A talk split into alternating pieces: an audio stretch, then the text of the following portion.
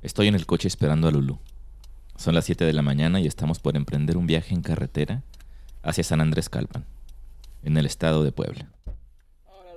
Hace más de 25 años que Lulu no va a este pueblito en donde pasó muchísimos fines de semana durante su infancia. Este viaje que por fin hemos podido coordinar es para ella un reencuentro con sus recuerdos. Y para mí, un muy anticipado primer encuentro con esa casa de la que tanto he oído.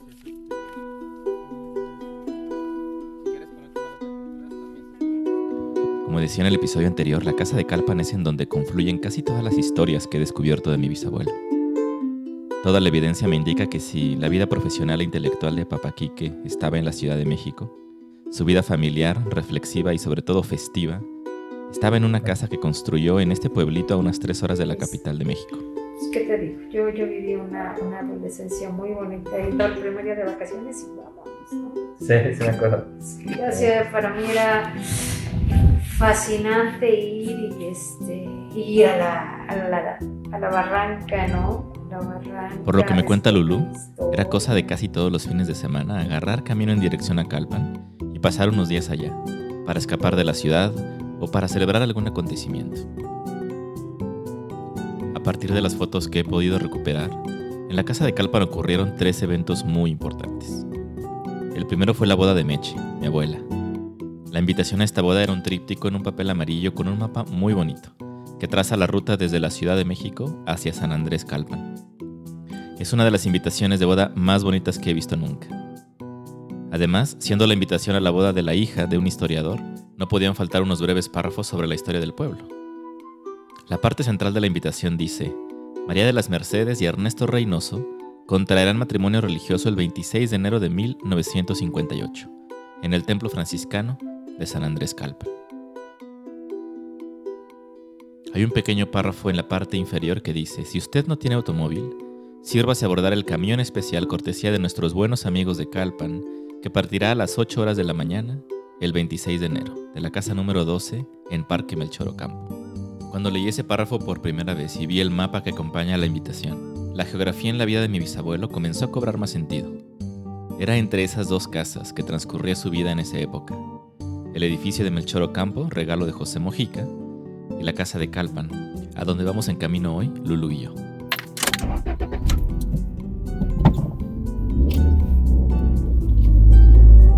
El segundo acontecimiento importante que tengo documentado en esta casa fue otra boda. Y esta vez fue la boda de Papaquique con su segunda esposa, Lourdes Camacho. Esta boda ocurrió un día de diciembre de 1978, y he visto con mucha atención las pocas fotos que quedan de ese día. En ellas alcanzo a ver a Mechita, esta vez como invitada de honor a la boda de su padre. Y también veo a Lulu, quien está sentada hoy conmigo en el auto en camino a este pueblo tan querido para la familia. Pero posiblemente la celebración más esperada todos los años en esa casa era el festín de los chiles en nogada cada agosto. Parece ser que era un festejo del que todo el pueblo estaba enterado. Banderas y flores indicaban el camino a los invitados. Para esta ocasión muchas personas participaban en el pueblo, con las decoraciones de la calle, con la recepción de los invitados, con el arreglo de la casa, pero sobre todo con la preparación de los chiles en nogada. Más de 400 chiles se preparaban ese día para los invitados y sus familias. Un verdadero festín, una comilona bohemia, un festejo a la tradición mexicana. Los invitados principales a este evento eran los amigos de Papaquique e integrantes de un grupo de escritores que llevaba el nombre Grupo Estar Contentos. Los integrantes del grupo Estar Contentos se reunían una vez al mes en la Ciudad de México para leer algún escrito propio sobre cualquier tema que estimulara su intelecto, y los escritos terminaron en una antología publicada en 1974, la cual encontré en casa de mi tía Malena, hermana de Meche. La primera página de esta antología me encanta. El primer párrafo dice así. A las 20 horas del 12 de febrero de 1968, reunidos en el Club de Banqueros Guillermo Flores, Agustín Legorreta, Benjamín Orozco, Pedro Servín, Luis Vargas, Enrique Gual, José Servín, Javier Moisen y Eduardo Enrique Ríos, tomaron la decisión de estar contentos, cuando menos el segundo lunes de cada mes, y al efecto acordaron no constituirse en academia, ni regirse por estatutos, ya que el formalismo y la solemnidad no son carriles que conduzcan al estado de jovialidad que se desea crear y mantener en este grupo. Me encanta la idea de imaginarme a mi bisabuelo en estas reuniones de escritores, que muy seguramente terminaban en fiestas bohemias con tequila, mezcal y guitarra. La comilona de los chiles en hogada en la casa de Calpan era una extensión del espíritu alegre de este grupo de escritores mexicanos. Con toda esta información ya va quedando claro que Calpan tenía un lugar importantísimo en el corazón de mi bisabuelo. Era su lugar seguro, su más preciado patrimonio. Y eso que aún no menciono la parte favorita de la casa. Tal vez la joya más importante y la razón por la que Papá Quique iba a Calpan tan seguido.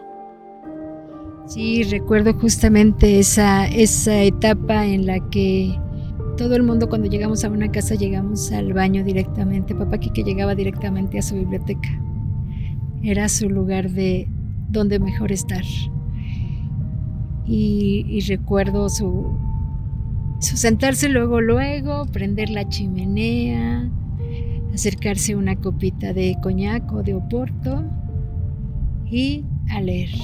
Ese, era, ese, es, ese es mi recuerdo mágico de, ese, de esa biblioteca hermosa, porque eran dos.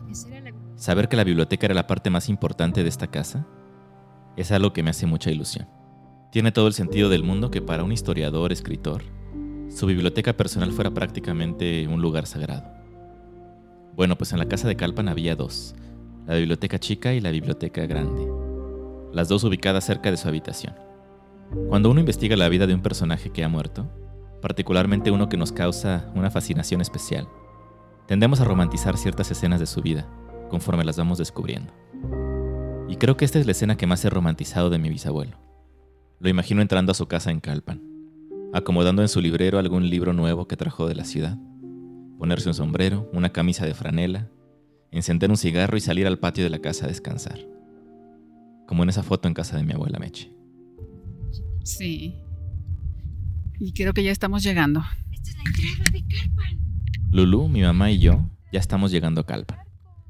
Una visita que se ha hecho esperar más de 25 años para mí y para Lulu. Nos acompañan también Ángeles y Carmen, que son hijas de la señora Obdulia, quien cocinó y trabajó en la casa de Calpan muchos años. Y por más contentos que estamos de llegar a esta casa, la llegada también es un recordatorio del otro lado de la moneda de esta historia. La razón por la cual casi nadie ha visitado esta casa y pasan tantos años entre cada visita es que la casa de Calpan ya no es de nadie de la familia. Y tal vez el golpe más duro de todos, la biblioteca ya no existe. La casa le pertenece ahora a un doctor del pueblo, el doctor Núñez. Buenas tardes. Buenas tardes, señor. Sí, sí. Él es el doctor ¿Cómo estás? Pues bien, fíjate que me pegó el COVID y me En todas las familias hay historias un poco incomprensibles, historias que las generaciones posteriores a los eventos no comprendemos ni concebimos. Esta es una de esas historias. Los detalles en cuanto a la venta y eventual pérdida de la casa son un poco confusos, pero digamos que el estereotipo del artista que es bueno en su arte, pero no es bueno en los negocios, se cumplió fielmente en la vida de mi bisabuelo. Cuenta la historia que, debido a problemas económicos personales y nacionales, México se encontraba en una de sus tantas devaluaciones. Papaquique se vio en la necesidad de vender las propiedades que tenía entonces, entre ellas la casa de Calpan. La primera oferta de compra vino de una fuente inesperada. Su propio hijo, Enrique Jr., a quien la familia llamaba el tío Coco. Me quiero imaginar que el tío Coco se interesó en comprar la casa como una forma de aliviar económicamente a su padre. No se sabe cuánto habrá pagado por la casa o siquiera si habrá terminado de pagar, pero no cabe duda de que sería a un costo mucho menor del valor real de la propiedad. Sin embargo, en primera instancia parecía un trato ideal la casa quedaba en la familia.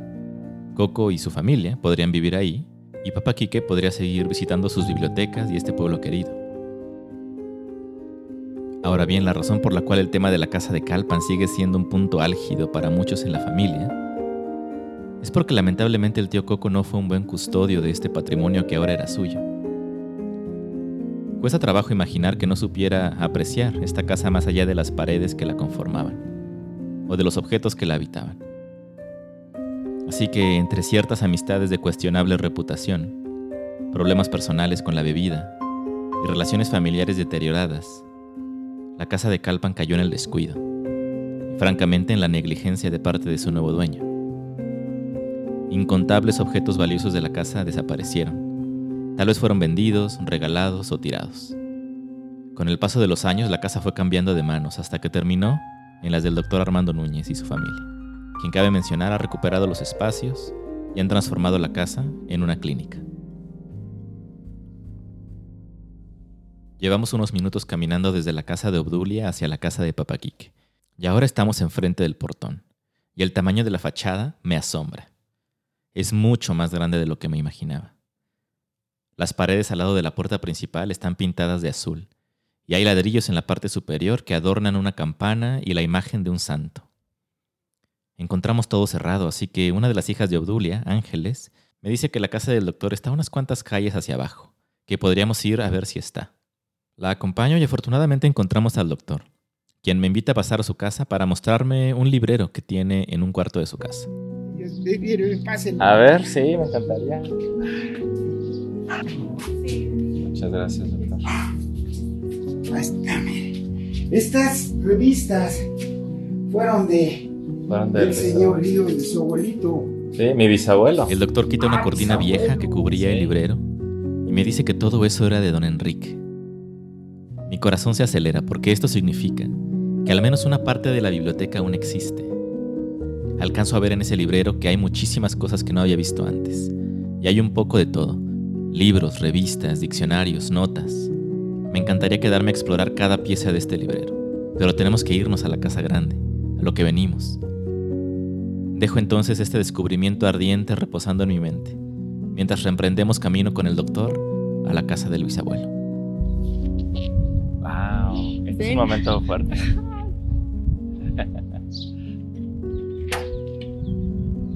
Hola. Pásenle. Este es el momento crucial del día. A esto venimos. Y se siente un poco irreal estar por fin físicamente en lo que desde siempre había sido solo una historia. Entramos primero, por supuesto, a donde estaban las bibliotecas. Lulu se toma el tiempo de contarme historias de los cuartos de la casa y tomamos varias fotos del patio, en donde estaba la cocina, de la cantina del bisabuelo que aún está en pie, la famosa trepadora.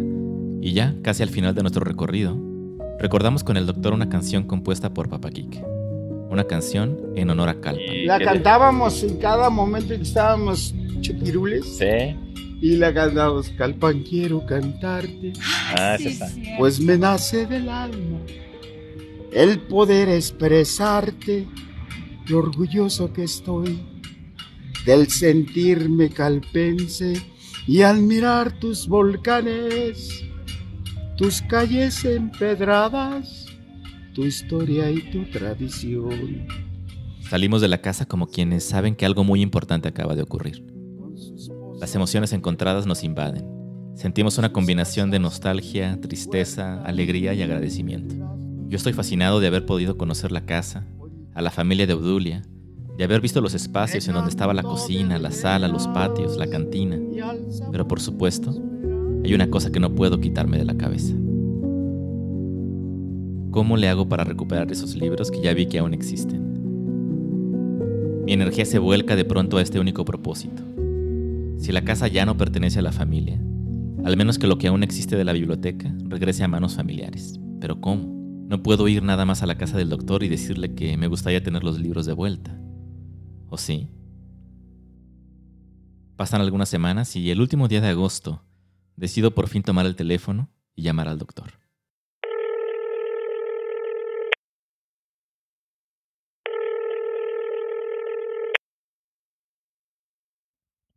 Bueno, Dígame, ¿qué tal, doctor? Armando, ¿cómo estás? ¿Se acuerda de mí? Soy Carlos Arroyo, el nieto de Doña Meche. ¿Qué pasó, Carlitos? ¿Cómo está usted? ¿Qué hay? Bien, gracias a Dios, ahí vamos. Qué bueno, me da mucho gusto saludarlo. Fíjese que después de una breve plática le hago la gran pregunta. Y pues básicamente le llamo a usted para, para preguntarle si le interesaría donar pues este material para el, para el documental. Oh, no. Oh, no, sí, tengo algunas este, por ejemplo, la- Ay, perdón, no, no, ya no lo escucho bien, no sé, ya se, se perdió un poquito la señal. La llamada comienza a cortarse. Hay mucha interferencia y pierdo comunicación con el doctor. pero se alcanzó a escuchar su respuesta. Dijo que, ¿cómo no? Claro que sí. Unas horas después le vuelvo a llamar y coordinamos los detalles para vernos en Calpan, para la entrega de los libros. Debo decir que la respuesta del doctor me sorprende y me emociona, al menos al principio, porque como ya escucharemos en el siguiente episodio, esta historia no termina aquí.